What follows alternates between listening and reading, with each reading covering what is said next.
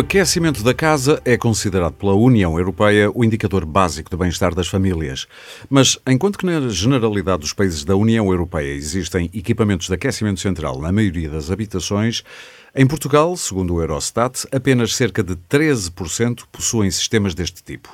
Estamos perante o paradoxo dos paradoxos? Como se explica que Portugal, país de sol e de um clima amigo do corpo, seja dos países europeus onde mais frio se passa dentro de casa e mais calor também? Eu sou Aurélio Gomes e hoje no Pode Pensar, o podcast de ideias para consumir da DECO Proteste, vou estar à conversa sobre pobreza energética com Ana Horta, investigadora no Instituto de Ciências Sociais da Universidade de Lisboa, onde faz parte do grupo de investigação Ambiente, Território e Sociedade, e também do Observa, Observatório de Ambiente e Sociedade. João Pedro Gouveia, doutorado em alterações climáticas e políticas de desenvolvimento sustentável, investigador em clima e energia na Nova School of Science and Technology. E também Pedro Silva, analista de mercado da DEC Proteste, especialista MOR no setor energético. Vamos traçar aqui o diagnóstico da eficiência energética dos edifícios em Portugal, mas vamos também, isto é importante, apontar soluções. Aquilo que você pode fazer para melhorar o conforto térmico da sua casa. E vamos fazer contas. E eu começo por si, já agora, bem-vindos aos três, é um prazer ter-vos aqui. Eu começo por si, Ana Horta, que é socióloga. Quantas pobrezas cabem neste conceito de pobreza energética em Portugal? Porque dizer pobreza energética, parecemos estar a falar de uma coisa, mas há aqui mais coisas envolvidas nesta pobreza energética. Sim. Não é só energia. Sim, não. Hum, está muito bem visto. Muito obrigada pelo, pelo é um convite para estar aqui. Também tenho, tenho muito gosto, sobretudo em que se fale neste assunto.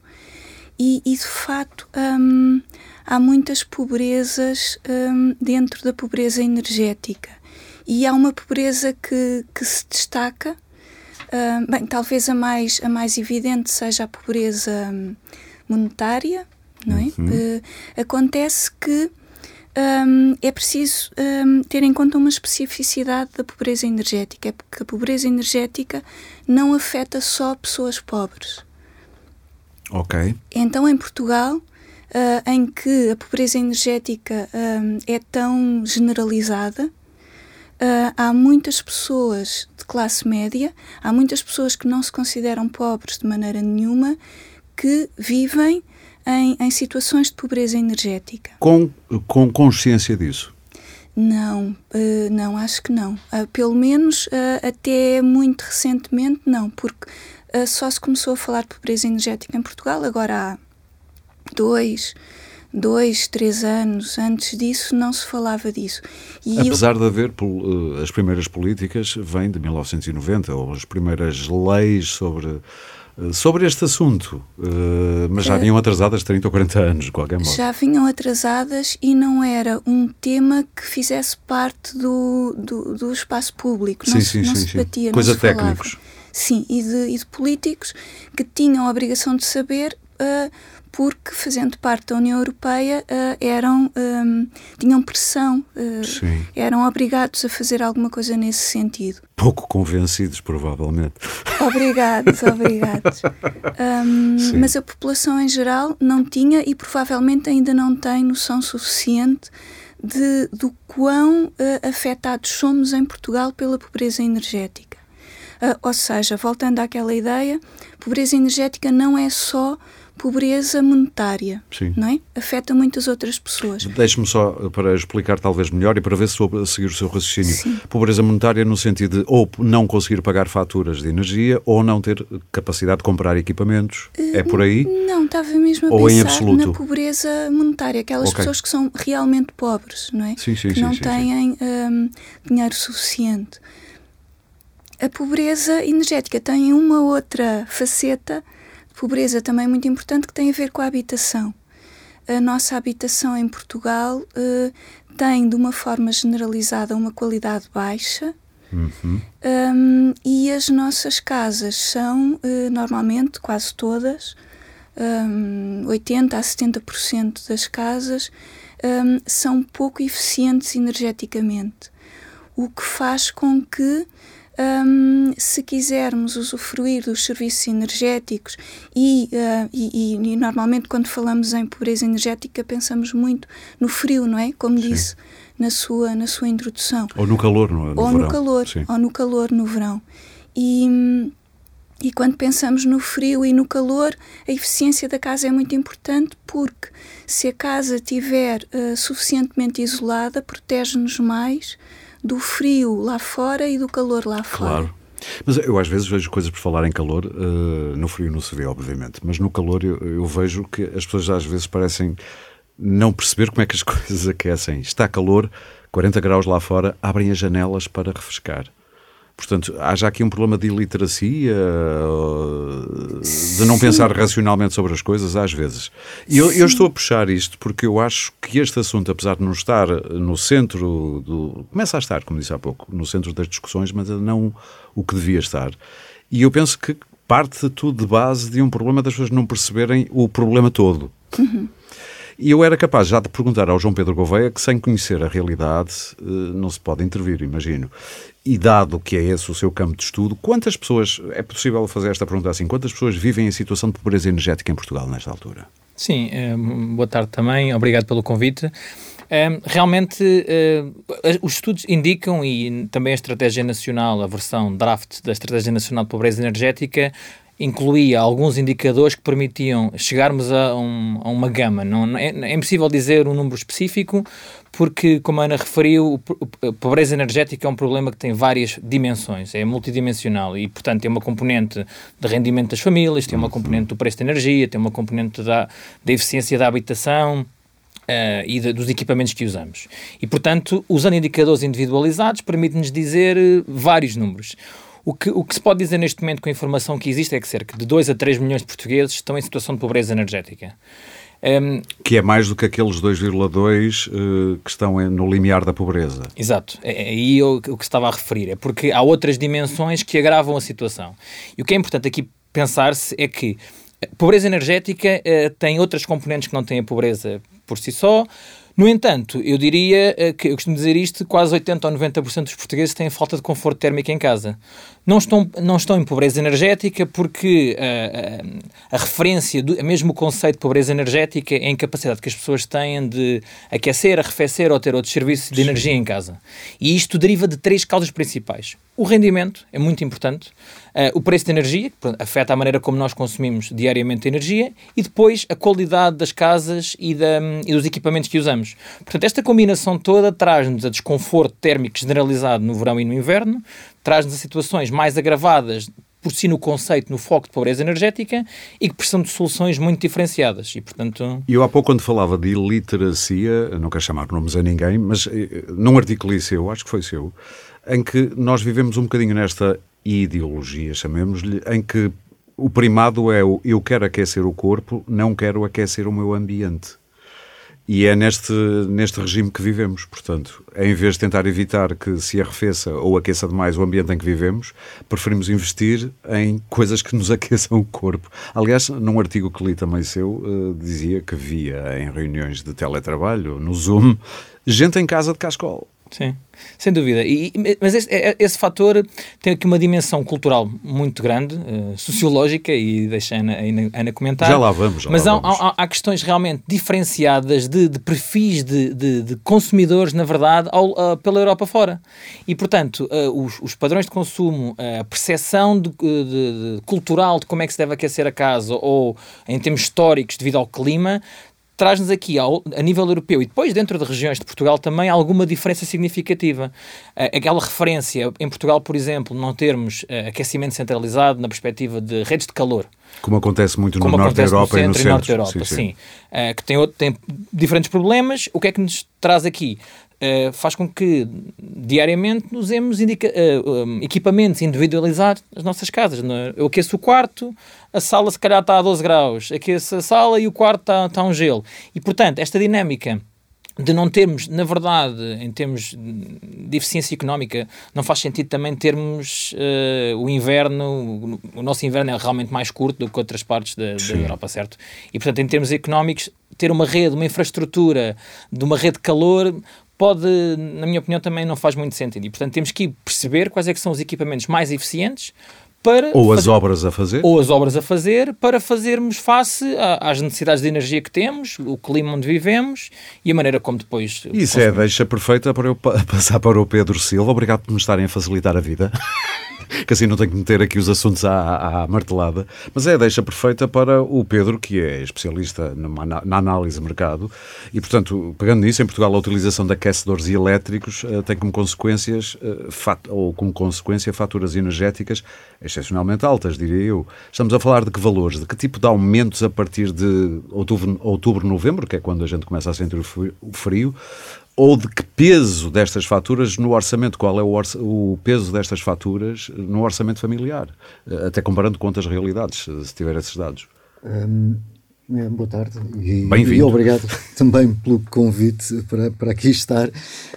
Hum, de facto, temos aqui soluções pouco adequadas e sempre dentro da lógica que perguntava há pouco, aquecer o corpo, como dizia aqui também o, o João Pedro, em vez de aquecer o ambiente, ou seja, não há uma solução global. E, portanto, o que eh, a opção natural dos portugueses, uh, penso que na casa dos 70%, de acordo com os últimos dados do INE, uh, 70% dos portugueses têm aquecedores individuais, portanto, estas soluções portáteis, radiadores, convectores, uh, que custam. Muitos a óleo.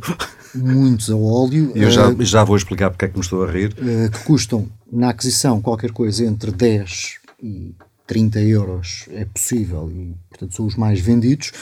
Uh, e que resolvem, muito bem ilustrado, o problema do quarto durante um bocadinho, antes de irmos para a cama. Entretanto, a média em Portugal é de 1,6 aparelhos destes por casa. Portanto, basicamente, há quem tenha três, há quem tenha só um, há quem tenha dois, mas um, um sozinho é a situação menos comum.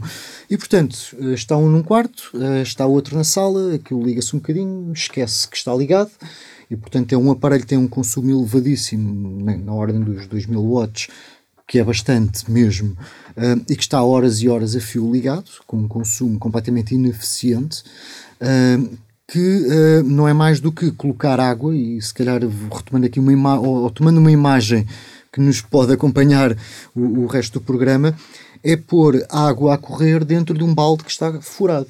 E portanto, a, a temperatura da sala estava a 12, 15 graus, coloca-se o, o aquecedor, o esquece, vamos para a cozinha, fazemos a nossa vida, aquilo fica 3, 4, 5 horas ligado permanentemente, são ineficientes, não são aparelhos inteligentes, portanto aquilo é um on-off, os termostatos pelos testes que fazemos umas vezes disparam mais rápido, outras mais lentamente. Também eles são mais ou menos eficientes.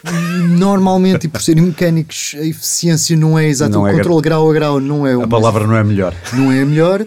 Um, se for um termoventilador, menos mal. Depois vamos à, à questão dos radiadores, porque um, um, termoventilador espalha o ar, ventila Sim. o ar, portanto, mais rapidamente uh, consegue chegar e dar uma sensação de conforto, o que não invalida que esteja a consumir 2000 watts Sim. sucessivamente. E Ora, partes de, parte do, do, do calor gerado sai. a fugir pelas a fugir janelas, pelas janelas, pelas portas, pelas paredes, uh, para o quarto, onde continuam 12 graus e depois pegamos no, no termoventilador, levamos para o quarto, o calor que estava na sala rapidamente baixa porque a água corre uhum. para os sítios mais frios e, e, portanto, não há eficiência em casa. Portanto, é, é um gasto que, e direto à pergunta... Das faturas. Das faturas no inverno é substancial, poderemos estar. Isto depois depende sempre muito do agregado familiar, do tipo de casa, uh, do isolamento que haja Não há soluções uh, não padrão é, para toda Não há uma resposta, claro. olha, são 10, são 15, são 20 euros. Mas podem ser mais 10, 15 ou 20 euros numa fatura mensal de hum, 35 hum. a 40 euros. Pode crescer nestes períodos mais frios, podemos estar a falar muito facilmente 15, 20, 30 euros. E dependendo se e o que aconteceu nos últimos dois anos, se estivermos confinados, estas faturas são ainda mais pesadas. Ou seja, se esquecermos a vida de uma boa parte dos portugueses que sai de casa pela manhã, retorna à noite e tem ali 3, 4 horas de, de convívio, de, de, casa, não é? Uh, hoje em dia, para quem passa o dia inteiro em casa, ou uma boa parte do dia, sim, sim. ou que passou, uh, surgem, surgem os cascóis nas reuniões Uh, e os gorros? os gorros, isto normalmente já passado dois meses de Sim. faturas altas em que hoje se calhar não vou deixar aqui o aquecedor ligado o dia inteiro. E portanto vou aqui sofrer um bocadinho, isso depois até tem consequências, especialmente nas populações mais envelhecidas, a nível de saúde, que normalmente não se fala disso. Porque nós, li alguns e fiquei chocadíssimo, temos uma taxa de mais mortes de terceira idade no inverno do que países muito mais frios do que nós. Eu não sei quem é que era, se algum de vós. Uh, eu posso referir duas coisas aqui. Sim, uh, os, uh, as estatísticas indicam mesmo, e claro que agora com, com a parte do Covid não, não se consegue ter essa percepção, pois, vai afetar vai as análises, um vai baralhar. Sim. Mas Portugal é dos países europeus que se mais morre no inverno.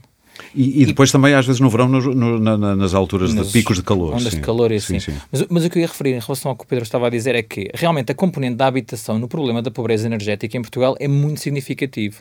Porque um, temos, temos uh, certificados energéticos uh, do, do, dos edifícios que, que, foram, que foram ao mercado ou que são novos, mas no entanto isso são, é apenas um terço dos edifícios todos existentes. Agora é obrigatório, não é? É obrigatório em casas novas ou habitações que estão no mercado, portanto, que vão alugar ou são vendidas. Okay. Isso, isso faz que, uh, com as estatísticas que existem dos certificados, temos 70, por ali, 70% de, de, dos edifícios certificados estão abaixo de, do regulamento térmico atual e, portanto, temos casas muito ineficientes. E isto é imaginando que é só realmente as casas ou novas, está condicionado pelas casas novas ou que estão em mercado.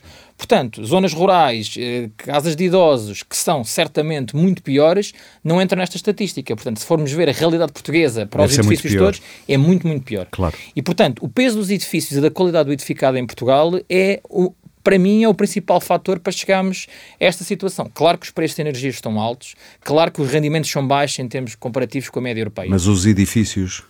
E eu perguntava à Ana qual é a razão, se, como socióloga sei que estuda isso, ou estudou isso, qual é a grande razão para nós termos um parque habitacional, para já só falar do habitacional, porque podemos falar de todos os edifícios, uh, ter, uh, ter estas características de pouca eficiência energética?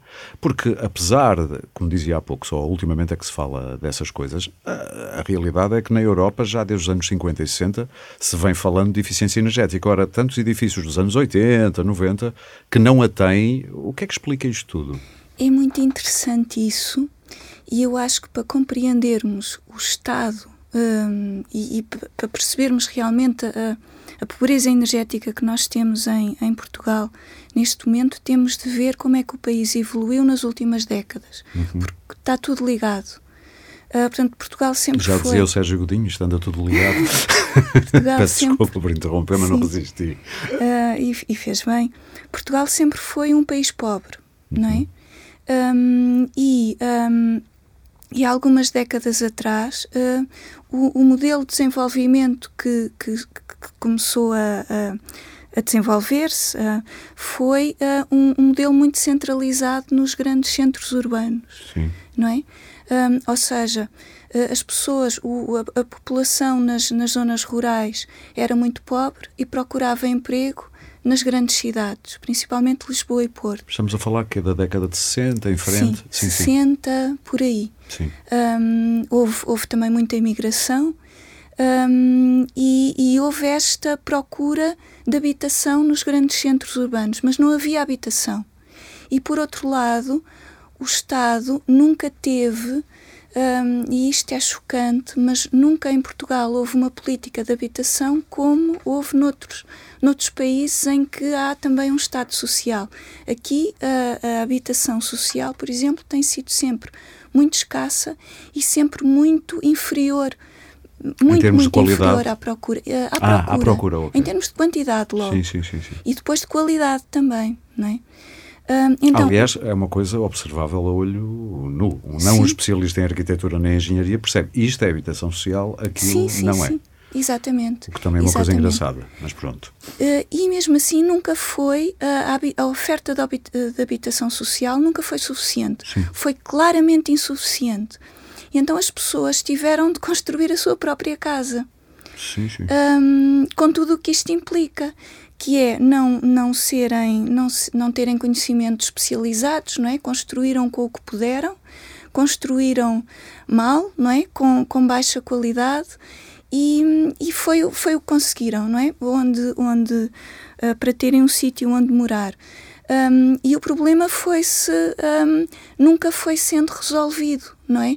Porque depois, como também não temos dinheiro suficiente, temos salários baixos e também culturalmente, nós valorizamos mais ter um carro uh, novo, trocar de carro de X em X anos, ou ter um, uma televisão com um ecrã gigante, não é? Sim, ou ter sim. um telemóvel que trocamos todos, todos os anos, anos às vezes, sim, não é?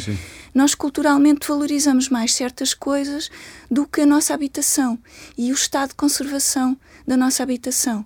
Uh, e isso vê-se depois, uh, os prédios e as casas com, com marcas evidentes de, de, umidade, de degradação, falta de pintura, etc. Não é? Nós culturalmente nós não investimos muito na nossa, na nossa habitação.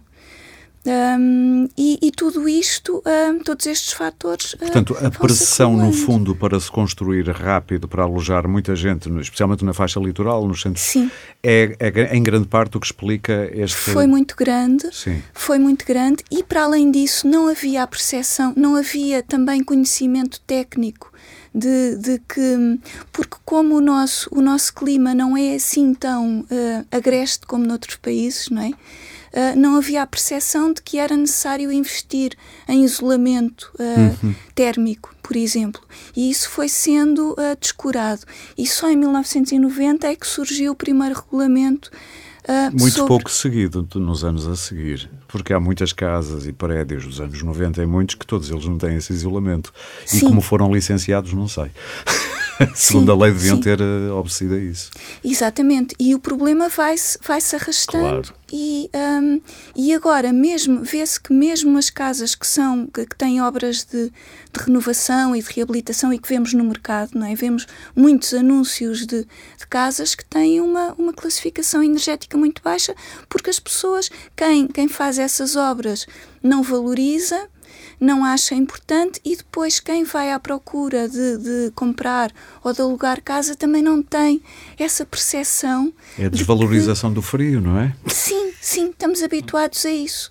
Parece-nos que o nosso inverno não é assim tão mau, que no fundo é, são poucas semanas em que temos realmente frio que podemos passar só vestindo mais roupa, não é? Aquecendo, aquecendo o corpo, portanto não é absolutamente necessário, só que depois acabamos por morrer disso. E já agora para acrescentar em relação a, ao excesso de mortalidade no inverno, é que porque é que em Portugal nós uh, morremos mais do que noutros países com climas mais frios?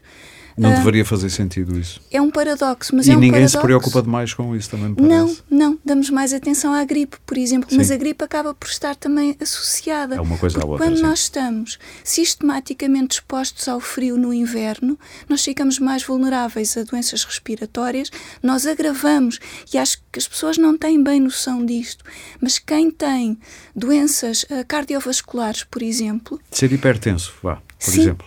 Corre o risco de ter AVCs, de ter ataques cardíacos por causa da exposição ao frio. Eu sim, acho sim, que as pessoas sim, não têm bem noção disto e acabamos depois por morrer mais um, porque, porque estamos expostos ao frio, a, a, a, exposição ao calor, os efeitos ainda não, não são assim tão conhecidos, mas também já se percebeu que têm efeitos graves na, na nossa saúde. E depois há ainda outros efeitos. O, o rendimento escolar das crianças, por exemplo, é afetado. Sim. E isso num país como o nosso, em que Eu a outro dia li uma é história baixa... em que, uma notícia, peço desculpa, em que havia em algum sítio do país jovens a levarem mini aquecedores para a sala de aula. Sim, roubos. Quer dizer. Sim. Já, me, já me comunicaram várias vezes de, de, crianças jovens que vão de roubo para a escola. De roubo. E portanto, isto não é um problema. Só aqui a dar esta, esta sim, ideia. que este não é um, o conceito está muito trabalhado, mesmo a nível europeu, na perspectiva das habitações. Mas isto é um problema eh, mais dramático ainda, especialmente em Portugal, nesta componente das escolas, das universidades. Ou seja, já estamos aí para os edifícios públicos, neste caso, porque, não residenciais. Porque a lógica é mais ou menos a mesma. É, é que construiu-se mal, entre o barato e o mal e, e, e chegamos aqui. E, portanto, eu acho que ao longo dos anos, desde 1990, muitos problemas na certificação dos edifícios e como é que as coisas aconteceram, a má construção e assim. Mas em termos de regulamentares, puxado muito pela, pela União Europeia, estamos a melhorar. Ou seja, um Sim. edifício construído hoje, segundo as regras, estaria adequado, com conforto térmico adequado no verão e no inverno, genericamente. Depois há outros problemas que, que conhecemos bem Qual é o problema aqui? O problema é realmente o parque edificado que existe. Então onde é que estão as soluções? Porque não, não podemos dizer que temos um regulamento e agora até ouvimos falar dos edifícios uh, nulos em energia, os NZEB em inglês. Um, mas Deixe-me é que... só explicar isso. É, a eficiência desses edifícios é tendencialmente para a neutralidade Uh, entre, a produção, entre a produção de energia Exatamente. no edifício e o seu consumo é neutro. Exatamente. Uh, para, NZEB, não é? NZEB, sim, Net Zero Energy Buildings. Exatamente. E, portanto, uh, aqui, aqui o, o, problema grande é como é que nós conseguimos transformar 70%, 80% dos edifícios em Portugal um, com o, o, nível de investimento que é preciso. Eu ia fazer essa pergunta mais à frente, okay. mas já que estamos no assunto, aproveito já.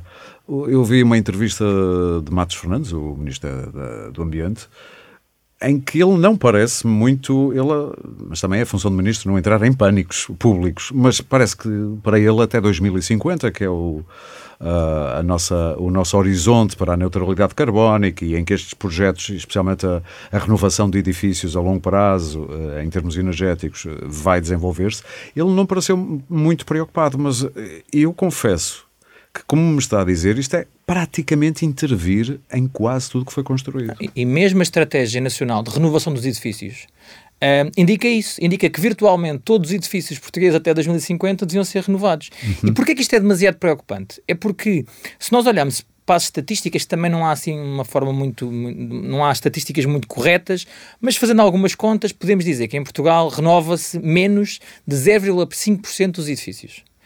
Uh, Menos de 0,5% ao ano dos ao edifícios. Ano, Portanto, basta, aqui a conta, é- aqui a conta é rápida, não é? Aqui sim, a conta é rápida, sim. não é? Como é que chegamos a 2050 com objetivos de neutralidade carbónica, de alta eficiência nos edifícios? Temos que aumentar muito. E isto depois bate com outra questão europeia.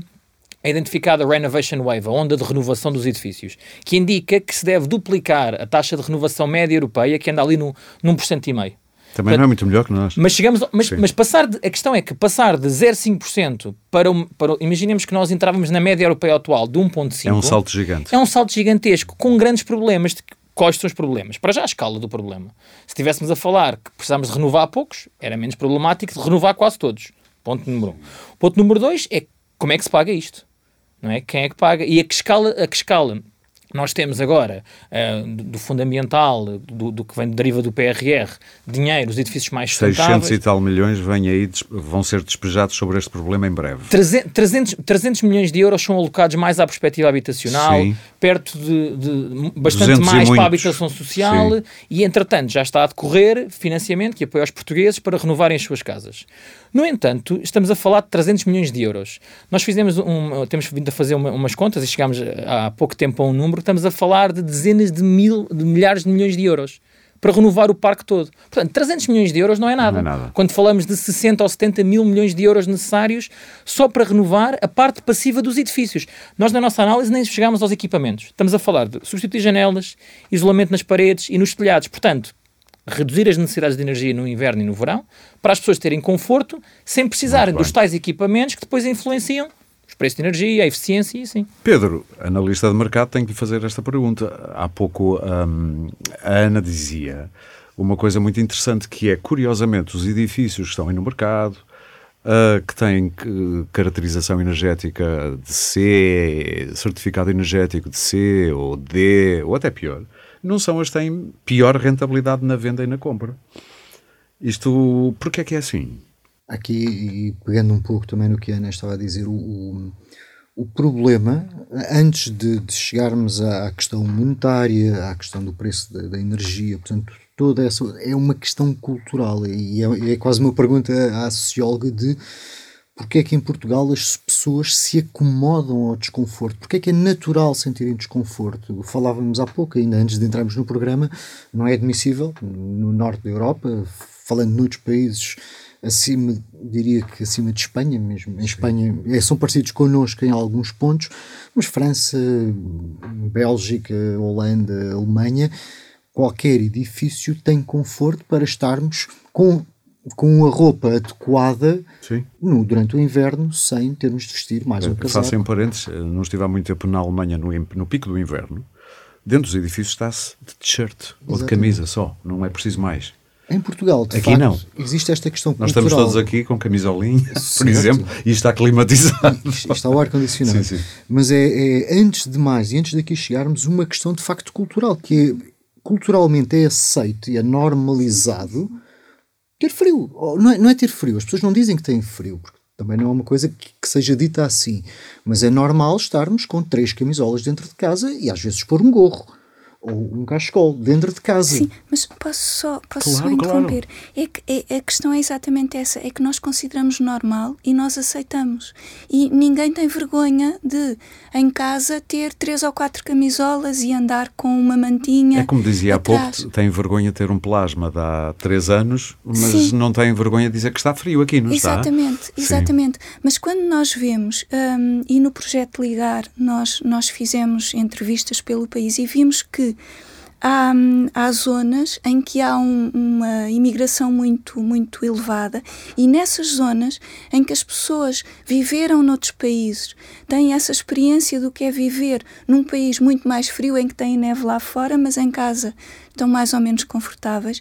E essas pessoas que têm essa experiência depois sentem a falta cá E dizem que passam ter. mais frio aqui do que na Suécia, por exemplo. Sim, sim, e essas pessoas já têm mais a preocupação, sabem o que Ok. é o isolamento, o capoto e têm essa preocupação de Na volta, isso. ainda vamos eh, perceber que essa influência acabou no tempo por mudar a nossa a influência de imigrantes. Sim. dessa maneira de pensar, acabou por influenciar-nos a nós. Um dos efeitos da imigração. Sim, sim, mas, mas é exatamente isso. E as, e as viagens também Sim. ajudam muito, não é? Quando nós estamos noutros, noutros países e, e principalmente se, se é inverno, não é? Se está muito frio e nós vemos que afinal não temos frio nenhum porque até os supermercados estão, estão Sim. aquecidos, não é? E que nos transportes públicos até se tem calor. Não é? Quando nós vemos isso, então começamos a pensar que em Portugal há qualquer coisa que, Que não bate certo. não sim, bate sim. certo. E isto de facto liga, ou seja, para, nós, nesta análise, é sempre, começa sempre na questão cultural e essa será sempre a mais difícil de resolver e endereçar. As outras são sempre identificáveis, existem indicadores, estudos, materiais, equipamentos que, que são mais ou menos adequados e, portanto, isto é uma coisa fechada. A mentalidade é difícil. E quando o Aurélio faz a pergunta de as pessoas compram um, classe, um edifício classe D ou alugam um classe E e é normal, tem a ver com aquilo que foi dito anteriormente, ou seja, se houve uma vaga, sobretudo nos anos 60, 70, inícios de 80, um boom em que era preciso alojar pessoas nas grandes urbes, no- nos subúrbios, Lisboa, Porto, Coimbra, e isto cresceu desmesuradamente, cresceu de forma. Primeiro, ah, ao boom do lado da construção, em que não existem conhecimentos de como é que de um momento para o outro se fazem cidades. Do outro lado, as pessoas quando chegam também não têm dinheiro para. E portanto. Para existe- fazer as tais obrazinhas que são não é para necessárias. as obrazinhas, é para adquirir mais do que aquilo que lhes era oferecido. ok. Ou seja, existe aqui a construção que é limitada e não tem, de facto, critérios de eficiência ainda embutidos e legislação que se aplicasse, E pessoas sem dinheiro para e pessoas sem dinheiro, ou seja, constrói-se barato para vender barato. Isto é o que está a chegar ao mercado. E hoje em dia hum, as pessoas não têm dinheiro para se construir bem, constrói-se e paga-se por isso, há um preço sobre isso, por casas Ou seja, uma casa com classificação A+, que é o melhor em termos de certificação energética, eh, é mais cara em princípio. e porque também já não se podem construir casas baratas, Sim. como lhes estava Sim, agora sim, a, a chamar, sim, sim, sim. porque existem eh, regulamentos que obrigam que essas casas tenham, de facto, um patamar mínimo e, portanto, isto não as torna tão acessíveis. No imediato, portanto, isto é outra questão, não, a vou misturar aqui, portanto, isto no imediato que é, é sempre para a carteira que vão olhar as pessoas. Ou Sim, seja, eu tenho sim, isto, é isto a minha poupança, é aqui que eu consigo chegar. Ora, entre comprar uma casa perto da escola dos miúdos, ou numa área onde eu trabalho, ou onde, é- onde existe um transporte público, ou seja, algo que me satisfaz e está de acordo com o meu bolso, ainda hoje prevalece sobre qual é a, a Eficiência eficiência energética, energética. claro. A eficiência energética é uma prioridade E isso explica os tais edifícios com má classificação, mas que continuam com uma rentabilidade, uma rentabilidade boa no mercado, porque as Esse pessoas é- não se preocupam Esse é outro problema relativamente aos certificados. Não aos certificados, o problema Sim. não Eu já é vou o dar a palavra ao João Pedro, que ele está mortinho Sim. por. O já problema não é o certificado, o problema não é o certificado. É, é, esta mudança de mentalidades tem que ser não só no momento da venda e, portanto, a transação do imóvel, o certificado tem que ser interiorizado e se calhar repensado a forma como, como quando é emitido e quando é que ele é necessário Mas... ou como é que ele, ou como se pode aceder ao mesmo para trazer mais valias que provavelmente não resultam numa letra uhum. mais próxima de, do A, do início, uh, mas uh, em que temos técnicos que estão capacitados para fazer uma avaliação do edifício, do, quando falamos Sim. de edifício, da habitação, do apartamento, e dizer, olha, para chegar ao máximo é, é isto que eu recomendo. Normalmente são equipamentos que são caros, eh, difíceis de instalar por vezes e não estão ao alcance. E agora tenho aqui as quatro opções que, não sendo próximas do A, estão mais baixas no abcedário, ainda assim permite uh, ao, a quem pede este certificado estabelecer prioridades e dizer, ok, é aqui que eu estou a perder calor Sim. e portanto é aqui que se está a ir a esta ineficiência. E pode fazer a casa subir duas letrinhas, vá? Por ou exemplo, uma um, letrinha. Ou uma já Ou uma é letrinha, mal, é? se calhar não com o equipamento mais eficiente possível, mas que acrescenta um ganho àquele Exatamente. edifício e que é comportável pelas pessoas. E isto tem que ser algo que também tem que ser incorporado e mais rápido. Só, peço desculpa, só aqui uma última, tem a ver com as taxas de renovação. É que crescer de meio para um e meio, que seria a média, nós estamos a falar, só para termos aqui uma estamos ideia. Estamos a voltar à renovação dos edifícios. À renovação, mas só Sim. para termos uma ideia, para não falarmos assim no ar, que isto tem que ser feito 4 milhões de famílias em Portugal, portanto, 4 milhões de habitações uh, familiares. Sim. É isto que nós estamos a falar. Meio Fora os outros edifícios de não habitação. Sim, sim. Ficamos só por aqui. Okay. Portanto, meio por cento de renovação para passar para um e meio. Neste momento, o problema, e agora por causa dos programas que têm existido, é arranjar mão de obra de alguém que faça isto. E anda toda a gente a queixar-se que não há mão de obra para nada, não é? Como dizia o Joe Biden, paguem melhor. não sei se é só essa. O Sérgio Godinho também dizia era cada um para o seu lado. E Exatamente. É que dizia isto anda tudo ligado. João Pedro, finalmente. Sim. É, duas ideias interessantes. Uma é que há um indicador um, europeu que, que as pessoas, quando olham para Portugal, parece que estamos muito bem, que é uma questão cultural. Há um indicador que é o atraso no pagamento de contas de eletricidade, de energia. Portugal é dos países mais, com, mais, com, menos pessoas com atraso no pagamento de contas. Portanto, eh, eu digo isto muitas vezes quando estamos a nível europeu a discutir estes assuntos. Os nórdicos têm problemas de ricos, nós temos problemas de pobres. Não, mas é, mas é Portugal especificamente. Ah, Espanha, especificamente? Espanha e tal. A maioria dos países europeus tem valores grandes de pessoas que não têm capacidade de pagar a conta e depois são desconectadas. Em Portugal é um indicador que, olhado isoladamente, parece que estamos muito bem. Uh, ao contrário de todos os outros, uh, arrefecimento em casa, aquecimento em casa, uhum. problemas de umidade e infiltrações, que somos primeiro, segundo, terceiro pior, quando olhamos para o outro, parece que estamos muito bem. Isto é aquela questão que estamos aqui a falar, uh, cultural e processo adaptativo. As pessoas já sabem que vão pagar muito na fatura e, portanto, já se antecipam, como não, tem, como não temos em Portugal o aquecimento centralizado, que é, que é controlado externamente ao meu apartamento, não é? Sim. Fixo, não é? Mesmo se eu tenho ou não tenho dinheiro, aquilo vai ter que acontecer no final do mês, vou ter que pagar. Aqui não. Aqui, como temos aquela percepção, se eu vou aquecer agora aqui o aquecedor a óleo ou o radiador ou o ventilador, vou pagar mais 30, 40, 50 euros, há aquela estratégia, duas camisolas, três edredons e um cascol. E portanto, chegamos Consegue-se àquele... pagar a fatura. Consegue-se pagar a fatura, porque não a deixamos subir. Porque não a deixamos subir. Mas isso sofremos. É, sim, isso é interessante perceber sim. realmente aquela diversidade cultural em termos europeus. Porque olhando só para o indicador, ah não, estamos muito bem. Sim. Mas temos que perceber o contexto todo, não é? Já que estou a falar consigo, faz parte do Centro de Investigação uh, em Ambiente e Sustentabilidade, eu disse isto em português porque o, o título é em inglês, também era fácil. É, Environment Environmental and Sustainability isso, isso. Investigations. Research. Research, Research ok. Sim. Peço desculpa. Mas isto para dizer o quê? Um, vocês também uh, olham para o país olhando para as várias zonas. Quais as zonas do país mais preocupantes do que, do que estudaram? Porque isto também é importante, Sim. perceber que isto não é um problema uh, homogeneamente espalhado pelo país, não é? É, e, e como eu estava a referir no início, é, como, como, é uma questão multidimensional, uh, se nós olharmos indicadores individuais, podemos estar a dar uh, um peso muito grande ao edifício, ou, ou tipo, ao rendimento, ou à, à, perspectiva socioeconómica, por exemplo, a presença de crianças ou idosos numa casa torna-as mais vulneráveis, ou a questão do desemprego e do rendimento, ou do nível de escolaridade que liga com a com a literacia talvez energética e da capacidade que a pessoa tem de, de, solucionar o seu problema em casa. Portanto, isto tudo são fatores que nós trouxemos num índice de vulnerabilidade à pobreza energética, onde mapeamos 3, as 3.092 freguesias portuguesas. Uh, portanto, continente e ilhas. Um, é um, um, grande detalhe, trazemos muita informação para tentar perceber realmente onde é que são uh, grandes hotspots de vulnerabilidade. E, portanto, olhando aqui à escala da freguesia ou do município ou da região, permite-nos diferentes análises e temos trabalhado com cidades e com diferentes uh, regiões do país para tentar ajudar e Sim. encontrar as melhores soluções, perceber as causas primeiro e depois, como temos tanto detalhe em termos de informação, perceber também as soluções e os impactos.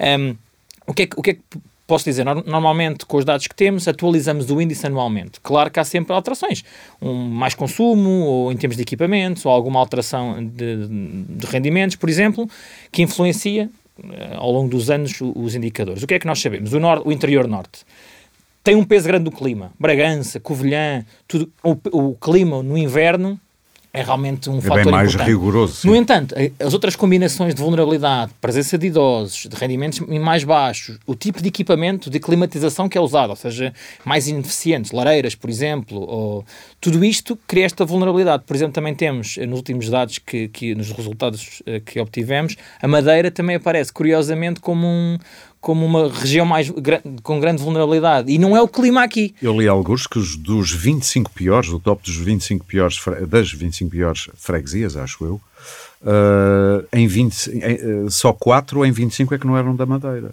Ou estou a exagerar? Uh, ou li mal os números? Não, não, acho que não são tantas, mas há bastantes freguesias Sim. na Madeira e aqui claramente não é o clima, porque o inverno na Madeira não, não é do nível de Bragança ou de, de, do, interior, do interior de Portugal.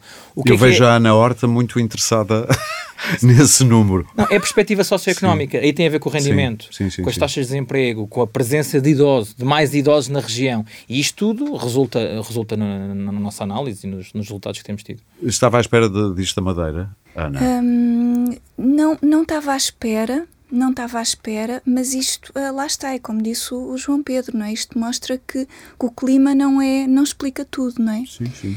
Um, é um problema multifatorial. Sim, sim, sim. Os, as nossas práticas, o que nós fazemos, a forma como nós entendemos as coisas, as prioridades que temos são, são fundamentais.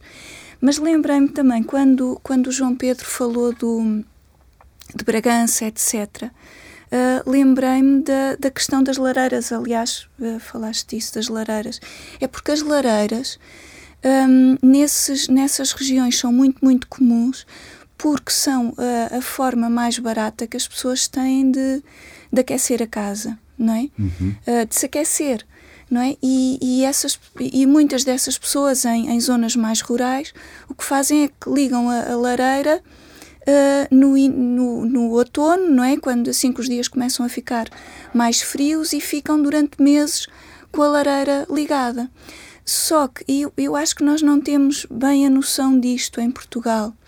Um, é que houve um, um, inquérito agora feito no ano passado pelo INE, pela Direção-Geral de Engenharia e Geologia, que diz que a biomassa, ou seja, a lenha, pellets, etc., continua a ser a segunda fonte mais usada de energia em Portugal, a segunda. A segunda, a seguir à eletricidade. O, é gás, é o gás vem em terceiro. Não, o gás vem em terceiro sim, e longe.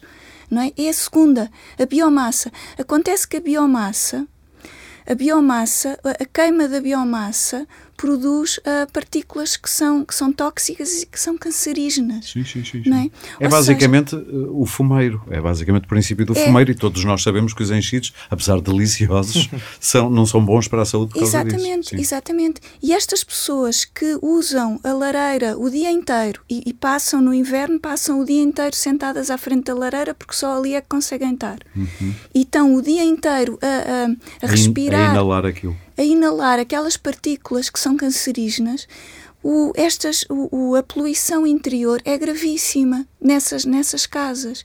E isto faz com que as doenças respiratórias depois disparem, disparem incluindo o cancro do pulmão, não é? mesmo entre pessoas que, que nunca, nunca pensaram fumaram. em fumar, exatamente. É? Eu penso que isto é, é, muito importante e nós não temos bem a noção disso. Sim, sim, sim. Eu, a falar com a Maria João Mourinho, que fazemos este programa, este podcast, aliás, em conjunto, ela dizia-me isso. Nós temos que ser dramáticos, não para efeitos de teatro, não é isso, mas porque este problema não está a ser olhado sim, sim, como sim. devia e é não mesmo preciso noção, criar não temos algum a noção interesse. do risco. Uh, Pedro. Ainda relativamente, e este ponto é muito interessante. E se quiseres juntar o, o que vai responder a uma pergunta que eu lhe faço, melhor ainda, que é, isto leva imediatamente para o preço da energia, porque se a biomassa é a segunda fonte nós temos energia muito cara, mas, mas comece por onde quiser. Não, não estávamos combinados. Ah, ah, estamos sem estar, exatamente. Não estamos combinados. Eh, este, este inquérito que, que a Norte refere é, é, a cada 10 anos é feito, portanto, este é o mais recente, saiu agora, com, houve aqui algumas, alguns constrangimentos por causa do, do período que, que atravessámos, mas acabou por sair e é muito interessante. Primeiro, um bocadinho de sublinhar aquilo que foi dito, ter uma lareira em casa que emite fuligem, e portanto não vou entrar aqui isso, exatamente a que órgão é que ela faz pior, ter fuligem em casa e as paredes pretas, que é isso que acaba por acontecer, não é? com aquele fumo que existe e com as acumulações, não é de certeza bom para a saúde e não temos um médico na sala, portanto podemos chamar alguém, vai dizer exatamente em que órgãos é que ataca. E de ser a segunda fonte uh, mais utilizada em Portugal é algo que, passado 10 anos, pessoalmente, e vou acompanhando, já não estava à espera. O custo da energia um, eh, em Portugal são à volta de 1.100 euros uh, por, por domicílio e não é substancialmente diferente daquilo que ano? era ano médias sim, sim, sim, bem, para aqui chegar. E não é substancialmente diferente daquilo que era há, há uns anos atrás. O, a despesa no consumo, isso é outra conversa que podemos ter logo de seguida. Uh, e o, a, a biomassa ser utilizada e tão utilizada leva a que esta energia que vem da biomassa não seja valorizada, porque não tem valor económico associado. Estas pessoas que acendem a lareira no final de outubro e a deixam ligada até alguns março, não pagam por essa lenha. Essa lenha, eh, ao contrário do que nós, citadinos, estamos Compramos. habituados, vamos uma grande superfície e trazemos Exatamente. dois sacos que duram uma noite, esta gente tem de facto, e, e é, o volume é, é abissal, portanto há aqui um país que não é só o país rural, mesmo dentro das cidades. Isto também existe, também é um, é um mito que importa uh, quebrar. Uh, dentro das cidades existe de facto este aproveitamento de lenha para aquecimento que não entra para o custo da energia, porque ela vem a custo zero. É que isso liga com o indicador que eu estava a falar, o atraso de pagamento de contas, só que em termos claro. europeus não considera a lareira, a lenha, porque isso é o mercado não convencional, ou vou ali à floresta e, e, e, retiro, e porque isto não está naquele, naquele sim, indicador, sim, sim, e portanto não sabemos. E portanto, isto é uma, é uma das questões que subavalia a despesa real por kilowatt, porque não, não é valorizada e nós temos cada vez menos área florestada e biomassa que se possa aproveitar. Aliás, é um problema que se põe no mercado das pellets neste momento. Sim, sim, sim Outra sim, discussão sim. lateral, mas de facto, quando existem grandes incêndios, existe de facto muito menos matéria para depois poder ser aproveitada como resíduo, uma vez que já capturou carbono. O carbono vai ser todo libertado quando existe um grande incêndio claro. e não nas lareiras que uh, há soluções, ou seja, não é dizer às pessoas não usem uma lareira em casa, usem, mas existem recuperadores de calor, outro tipo de aproveitamentos para isto que permitem maior eficiência e menos perigosidade em termos dos efeitos. Portanto, não é. Sim, fujam. sim, não é para ter branco. Continuamos a viver em Portugal sim. e a aconselhar portugueses, portanto, não, não vamos ter aqui uma abordagem estrangeira, estrangeira, exatamente. Os Mas custos, em relação ao preço os da preços, energia, os preços de energia. E já agora eu acrescentava, uhum. uh, esta coisa da, do liberalismo, de dizerem, de nos convencerem, eu vou ser uh, provocador, portanto, não é para levar à letra, mas isto nos dizerem que ah, isto agora vai ser tudo, competição é bom, preços vêm por aí abaixo, a qualidade melhora, mas desde que o mercado foi liberalizado, a realidade é que os preços subiram. A culpa foi do quê? existem aqui vários fatores, nem todos ligados ou, hum. ou, que levem a uma interpretação tão linear do, Sim, do sentido do liberalismo. Exatamente. Não, é provocatório, mas é, é uma Eu digo liberalismo porque o liberalismo está, está sempre a advogar para todo o problema liberalização. Muito à vontade Sim. relativamente a, esta, a essa matéria, enquanto Associação de Consumidores, a liberalização do mercado elétrico não trouxe de todo aquilo que foi o prometido aos portugueses, Sim. maior concorrência, eh, preços mais baixos, muito mais baixos e, portanto, aqui ganhos de eficiência. Isto não aconteceu. aconteceu não aconteceu na medida em que seria aquilo que estava por lado que iria Sim. de facto acontecer. Mas há, de facto, ofertas em mercado, falando de eletricidade, que estão de facto abaixo do que é a tarifa regulada, que é uma tarifa transparente, que se consegue perceber qual é o seu cálculo. Portanto, há alguma competição. Há alguma competição, não tanta como Sim. é desejável. Relativamente aos custos, há aqui uh, uma mudança em curso em que uh, Não basta dizer que é preciso ou almejarmos por um mundo melhor para, para os vindouros e mesmo para nós no, no final de vida. Sim. E, portanto, é preciso descarbonizar, é, é preciso combater as alterações climáticas, é preciso lutar por um mundo melhor. O início da Revolução Industrial uh, trouxe o smog a Londres. Neste momento, ele não é admissível em qualquer parte do mundo e, portanto, acho que estamos todos bastante. Todos nos lembramos dos anos 70 Los Angeles, que era Exato. conhecida por ter aquele manto, e Atenas, aquele manto perene Portanto, de smog. Neste momento isto Sim. não é admissível. Hoje já não há. E estamos, enquanto sociedade, e a sociedade portuguesa penso que abraçou esta causa de Sim. é preciso mudar de vida. Mas mudar de vida é de facto mudar de vida, não é que os outros mudem de vida e que eu fique na mesma. Está a dizer que há uma fatura a pagar, não é? Há uma fatura a pagar. E energia cara é uma delas? Uh, uma dessas a faturas? fonte mais eficiente para produzir eletricidade continua a ser o carvão. Peso por, por preço e quantidade de energia dentro do, daquele quilo é de facto o mais eficiente. E nós acabamos de fechar a última, não é? Que já não produzia assim tanto como isso. Mas tem pronto, um problema, sim. Aurélio, uh, tem um problema que é a poluição, ou seja, claro. Portanto, não podemos querer e, ter um projeto sim, sim, de, de, de, sociedade descarbonizada e manter aquilo que é o mais óbvio e mais barato.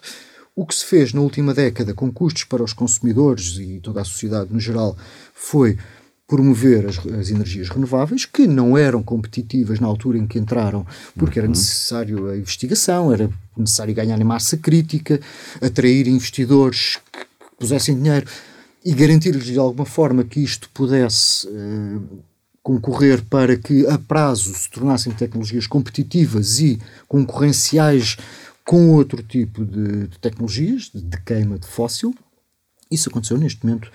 Quer a eólica, quer a fotovoltaica têm preços de facto muito mais baixos. Existem contratos que ainda estão a correr uh, e, e pelos quais pagamos e bem, uhum. e esta fatura na última década foi apresentada sucessivamente aos consumidores para ser pago. Mas este é o preço. Ou seja, o Estado vai ter que intervir aí para ajudar, por exemplo, as camadas, e isto já quase para terminar, já vou fazer uma ronda final, mas uh, só para vos dar uma. fazer uma pressãozinha para. uh, como é que se diz? Para sintetizarmos. Uh, o Estado vai ter aí que olhar para as camadas mais desfavorecidas. O Estado vai ter. Vai já ter, olha, porque temos aí tarifas, tarifas sociais, sociais, sociais exatamente. Fora, mas vai ter de olhar para o ritmo a que é feita esta transição energética. Porque e, Nós, ao dia o que é que quer dizer com isso? Está a ser rápido mais, lento mais? Uh... Isto tem que, tem que ser adequada no momento atual okay. e aos, aos dias que vivemos, uh, os preços e aquilo que pagamos para termos 60% da produção hoje em Portugal e estarmos a pagar ou estarem a ser pagos no mercado grossista 280 euros, 290 euros e amanhã um recorde 300 euros por megawatt. amanhã, vamos, como isto pode ah, ser ouvido desculpa, alguns, amanhã é dia 16, 16 de, dezembro, de dezembro de 2021. E 21. Okay. Uh, isto são 30 euros por kilowatt que se paga em casa, o preço que hoje em dia vigora nos contratos que ainda não foram revistos e que serão em 2022 andará na casa dos 17, 18 cêntimos. Sim está-se a comprar energia antes de se vender ao consumidor a 30 cêntimos. Ok? É, é isto. E, portanto, é, um recorde? É um recorde. É preciso, é, é, preciso que o comercializador, ainda assim, toda a gente ainda ganhe dinheiro em relação a isto, senão fecham, Sim, fecham claro. o negócio. Portanto, não é vendido a 30, vai ser vendido ao consumidor. Sim, tem uma margem de lucro aí de quem. Exato. Porquê? Porque as energias renováveis têm um problema associado, uma questão, isto depois há várias formas, ou vários termos portugueses que se podem uh, suavizar ou, ou, ou acicatar, que é a intermitência. Se não há vento, se há pouco sol, se não chove. Se o mar está flat, apesar de não contribuir muito. Se o mar está não, não há onda, sim, não, há, não, não há energia. E para colmatar isto é necessário colocar gás natural. Existem uma série de problemas, não temos agora já o tempo para aqui entrar, que está também em preços historicamente altos e licenças de carbono que triplicaram o preço desde o início do ano.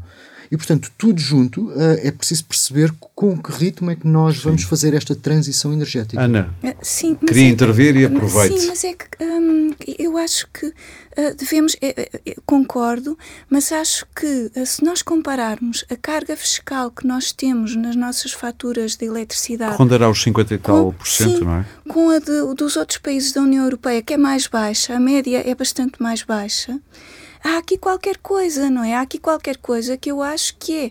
Os, os, os, nossos políticos têm de perceber que a energia não é um luxo. A energia é essencial à nossa vida. É essencial.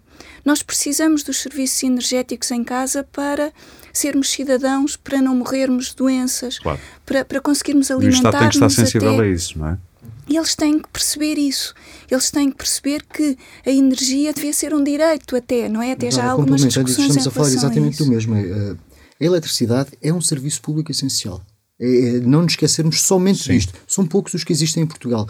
E, de facto, quando eu digo que tem que se fazer uma gradualização Sim. de como é que atingimos, suavizando ou acelerando, são estes os instrumentos, ou seja, é através de impostos, é através de subsidiação ou de não subsidiação, claro. ou de colocar tarifas sociais. Seja, tarifas, é o, o, ritmo é controlado por decisão política. Aliás, com a própria transição. Portanto, não podemos dizer transição e depois os políticos porem-se à margem. Vamos acreditar que os políticos, agora até porque estão pressionados por Bruxelas e dos seus objetivos, eh, Bruxelas, União Europeia, uh, vamos querer que Últimas, uh, últimas uh, vá, declarações. João Pedro, eu sei que há projetos uh, do Sense, e nem vou dizer o que é que é agora, porque já não temos tempo. Alguma coisa que devamos saber que seja interessante? Onde é que vocês estão a focar a vossa atenção? Sim, nós, nós percebemos que aquela dinâmica de análise da pobreza energética à escala nacional não é suficiente. Dizer que Portugal está pior que Espanha, Espanha está pior que a Grécia, não é muito relevante. Depois, quando olhamos individualmente para os nossos países e perceber como é que as regiões dos municípios podem um, desenvolver apoios e, e, e, chegar aos cidadãos. E, portanto, temos um projeto um, em que, que fazemos parte da equipa de coordenação, que é o Energy Poverty Advisory Hub. Sim. Em português é o Hub de Consultoria de Pobreza Energética, onde estamos a trabalhar diretamente com municípios, vamos apoiar tecnicamente municípios espalhados Uma pela Câmara, Um presidente de Câmara ou alguém na Câmara que esteja a ouvir de Severo de Voga. Sim. Entrem em contacto se estão interessados. Em, em fevereiro vamos lançar uma cola europeia para todos Sim. os Estados-membros, para os municípios pedirem apoio técnico. Ah, vocês são pioneiros então nisso. Sim. É, é, a nível europeu. Sim, é, diretamente à, com a Direção-Geral de Energia Europeia e com a Comissão. Isto é um projeto ligado à Comissão okay. de quatro anos. Estamos no final do primeiro ano. Ou seja, go local. Sim, é, é literalmente é, isso. precisamente. Os Estados, os Estados-membros têm que ser, eh, têm que promover estratégias de, de, de, combate à pobreza energética, mas depois, quando olhamos, então quem são, onde estão, como é que os podemos ajudar? Tem que ser os municípios e as regiões a ajudarem efetivamente as pessoas. E dão-vos informação muito mais fina, provavelmente também. Sim, e o que nós vamos fazer nestes, nestes projetos, vamos financiar ao longo dos anos 80 projetos espalhados pela, pela, pela União Europeia, para tecnicamente apoiar uh, os municípios a saberem mais, a identificar indicadores, quantas pessoas são, qual é o problema, qual é a solução, para dinamizar realmente uh, em termos locais. E agora, ao nível individual, uh, Pedro Silva, analista de mercado, temos aqui muita gente a ouvir-nos, espero eu, que era bom sinal que tivéssemos muita gente, e na volta, sensibilizados pelo vosso brilhantismo, pois eu tenho que pensar então no meu apartamento ou na minha casa, que obras é que penso fazer, isto vai-me sair caro, por onde é que uma pessoa que finalmente despertou para isto pode começar e deve começar? Que contas é que deve fazer? Isto é um grande investimento? Desisto já e nem penso mais no assunto? Como é que é? Uh, Pela nós... cara do, do, Pedro, pensei que não, pergunta que eu lhe fui fazer. Não, é enorme e, não, e vou tentar resumir isto a 30 Exatamente. segundos eh, se conseguir. Antes de mais, nunca pensar uh, a curto prazo, não resolver a, a necessidade do momento. E As contas são feitas a um prazo mais lato, é isso que está Quem, a dizer? Exatamente, ou seja, a despesa no momento pode ser muito baixa e, e, comportável, mas a prazo isso vai ter uma fatura enorme. E portanto, quando aqui o João Pedro diz projetos para apoiar, não é só identificar onde é que estão e que patologias, é tentar arranjar aqui uma forma de chegar e fazer um investimento que fique e, portanto, que nos próximos 15, 20 anos fique. E se hum, pensarmos que investir, por exemplo, num termoventilador hoje em dia é muito barato e que um ar-condicionado é caríssimo, dois números, se calhar, gastar 10 euros ou 15 euros no termoventilador, de facto, resolve-me o problema. Se ele estiver ligado durante 5 meses em contínuo, ou quase em contínuo, ou quase em contínuo, indo de um quarto para outro, para uma sala, eu tenho aqui, de facto, uma fatura que pode chegar a 400 euros durante o ano. Ou seja, fazer contas nisto é muito importante. E fazer é importante. contas a longo prazo. É? Se eu investir num ar-condicionado, pago 500, 600, 700 euros se calhar à Sim. cabeça. O que eu pago para depois aquecer o ambiente, porque tem uma eficiência muitíssimo superior, são cerca de 60 euros por ano. Ou seja, sim, eu paguei 500 euros à cabeça por um ar-condicionado e 10 por um termoventilador, mas gastei 400 euros uhum. para o mesmo tipo de necessidade energética com um termoventilador e 60 com o outro. Acontece simples, são 340 euros ao Sim, ano. sim, Temos sim, aqui sim, fazer contas e que venham ao site e que se informem, que nos contactem. Por De este site estamos a falar de decpro.protesto.pt. Além de, além de eh, e aqui é sempre colocar água dentro, porque é isto que estamos a falar. do a parte balde, importante é esperemos que não esteja é furado. tapar o balde e portanto, fazer isolamentos, que também temos esse, esse tipo de conselhos de materiais e onde irem. E portanto, se pensando isto a prazo, um ar-condicionado em 5, 6 anos está pago.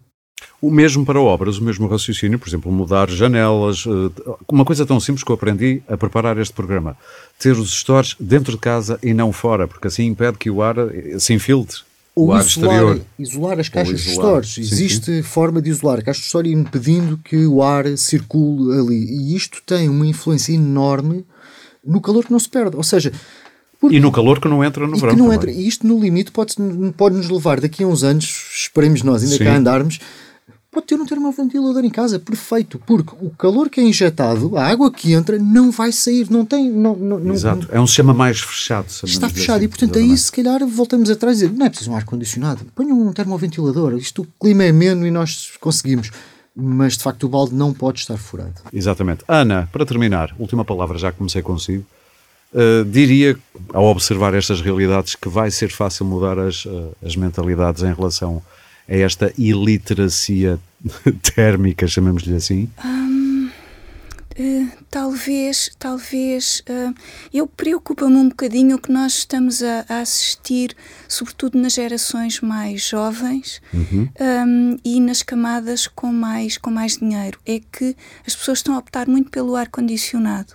E eu percebo perfeitamente eh, os argumentos a favor do, do, do ar-condicionado, mas penso que nós, com o nosso clima, com o sol que nós temos, eu penso que a opção, a prioridade devia ser, e também tendo em conta a nossa cultura e o nosso hábito enraizado de, hum, de, de- de vestirmos mais uma camisola. Vestir mais uma camisola não tem problema nenhum. Não é problema- dramático.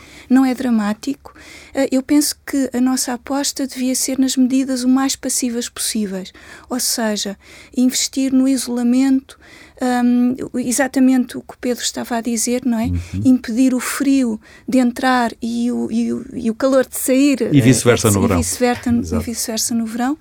Aproveitar ao máximo a exposição solar. A exposição solar não tem custos, só precisamos é de ter janelas e portas viradas para a direção certa. E janelas maiores, que há gente que se queixa de casas escuras. É uma coisa Sim, que li num estudo. Exatamente, Sim. a iluminação dentro de casa também é um problema Sim, que também não se Depois fala gasta-se em, em iluminação. A iluminação, Artificial, exatamente. Se nós eh, conseguíssemos tirar mais proveito do isolamento, da exposição solar e da ventilação natural, que também é muito importante, nós no verão, provavelmente com ventilação natural, muitas casas podiam, se fosse bem feita, podiam ter um conforto térmico. Eu penso que isso seria a evolução mais positiva. Tenho medo que hum, haja uma tendência, é o, é, é o que estamos a ver, há uma tendência cada vez mais de instalarmos aparelhos de ar-condicionado que, instalados em casas que, lá está, que têm o balde vazio, ou seja, que Furado. deixam o balde furado, que deixam o calor Sim. sair e o, e o frio entrar,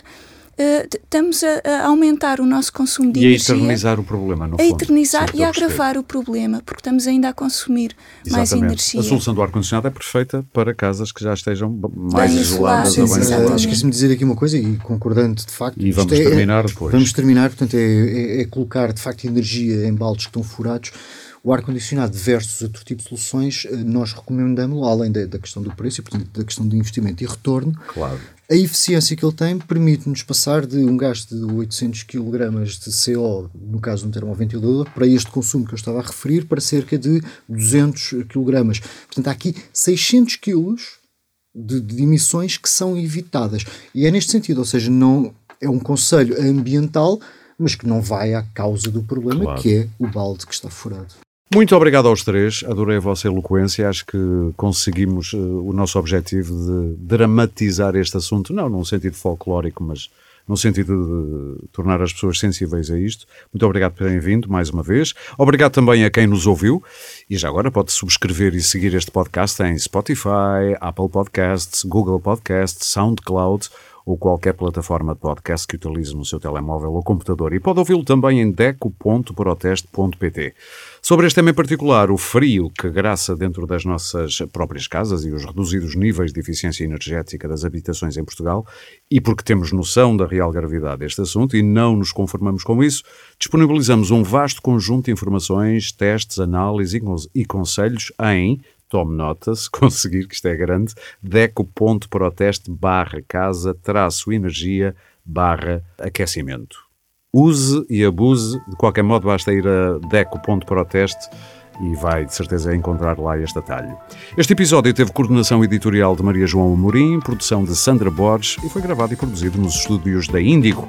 O Pode Pensar da DEC Proteste regressa em breve com mais ideias para consumir.